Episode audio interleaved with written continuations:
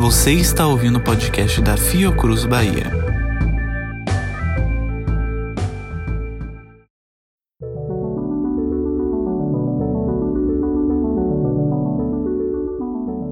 Olá, bem-vindo ao primeiro episódio do Pílulas do IGM, um podcast de informações rápidas produzidos pela Fiocruz Bahia. O tema do episódio de hoje é coronavírus e como funciona a testagem desta doença. Para falar sobre o assunto, entrevistamos o pesquisador e professor do Instituto Gonçalo Maniz, Dr. Manuel Barral. Dr. Barral, quais são os tipos de testes e como eles funcionam? Os grupos eh, de testes disponíveis hoje são o teste molecular do RT-PCR. Este detecta a presença do RNA viral não necessariamente indica que é o vírus vivo, o que ele detecta é o RNA viral, é, e isso faz, às vezes, alguma confusão com resultados que mostram uma presença uma, é, longa do, do RNA do vírus, tanto em indivíduos, ou seja, nas fezes, ou seja, em outras amostras, mas é, em alguns casos esse RNA não está ativo, ele não é um vírus vivo com potencial infectivo. Então, o PCR é extremamente necessário para ser feito, mas ele tem essa limitação, então é, é necessário interpretar com muita cautela esse resultado. O outro grupo de testes, que são os, os, testes sorológicos, eles já não avaliam a presença do vírus. O que eles avaliam é a presença de uma resposta imune humana, no caso, através de anticorpos, contra o vírus. Então, eles nos falam mais de uma infecção é, passada. A maioria das pessoas que têm uma resposta positiva já não tem mais o vírus. É possível, evidentemente, logo no início da resposta imune ainda haverá vírus, mas é, o mais comum é fazer esses testes serológicos já com um tempo mais prolongado e não durante realmente a enfermidade. E isso é, leva, na verdade, a que esses testes sejam muito mais utilizados para ver como está a exposição da população ao vírus e, se a resposta for protetora, quanto de resposta protetora está sendo é, desenvolvida pela população, o que pode levar a uma imunidade comunitária ou imunidade de rebanho, como às vezes é chamada. Existem testes rápidos que podem ser realizados em farmácias e que detectam anticorpos contra o coronavírus.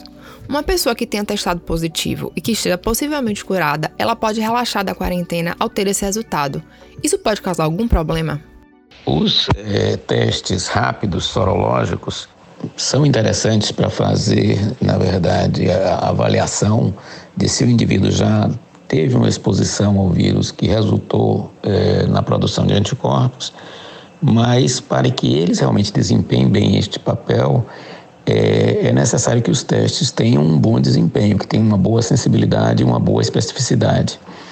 É, e aí nós estamos falando de trabalhar com especificidade próxima de 100%, com 98% pelo menos, e com sensibilidade acima de 90%. Os testes eh, que estão disponíveis hoje têm, na verdade, eh, um desempenho muito abaixo desses valores e, por isso mesmo, eles não têm eh, nenhum. O resultado desses testes não é confiável. Há muito teste falso positivo e falso negativo. Então, fazer esse teste para uma decisão sobre um indivíduo em si, no momento não é recomendável, porque pode ou criar uma sensação de falsa proteção, um, um falso um teste falso positivo pode sugerir que o indivíduo tem GG e ele não tem, e ele vai se sentir seguro de que não pegaria uma nova infecção, ou é, vai dar uma sensação de, de intranquilidade de um falso negativo e que na verdade tem GG. E nós também temos que salientar que não está ainda comprovado na Covid se esses anticorpos são protetores, é provável que seja, mas não está ainda comprovado. E também nós não temos uh, uma garantia de quanto tempo essa possível proteção permanecerá. Esses estudos, evidentemente, não podem nem ser feitos ainda, porque os primeiros casos de Covid são de três, quatro meses atrás. Então, saber se eles vão estar é, realmente é, neutralizando a penetração viral com 6, 8, 10, 12 meses após uh, o quadro, isso só poderá ser feito ao longo do tempo. Então, não há ainda hoje nenhuma garantia que a resposta é, de anticorpos contra a Covid seja uma, uma resposta efetivamente protetora e, se ela for protetora, qual é a duração é, dessa proteção. Muito obrigado, Dr. Barral. Este foi mais um podcast da Fiocruz Bahia. Espero que este episódio tenha tirado suas dúvidas sobre o assunto. Até a próxima! Reportagem de Jéssica Guanabara e Júlia Lins. Locução de Jéssica Guanabara e edição e produção de Vitor Arthur.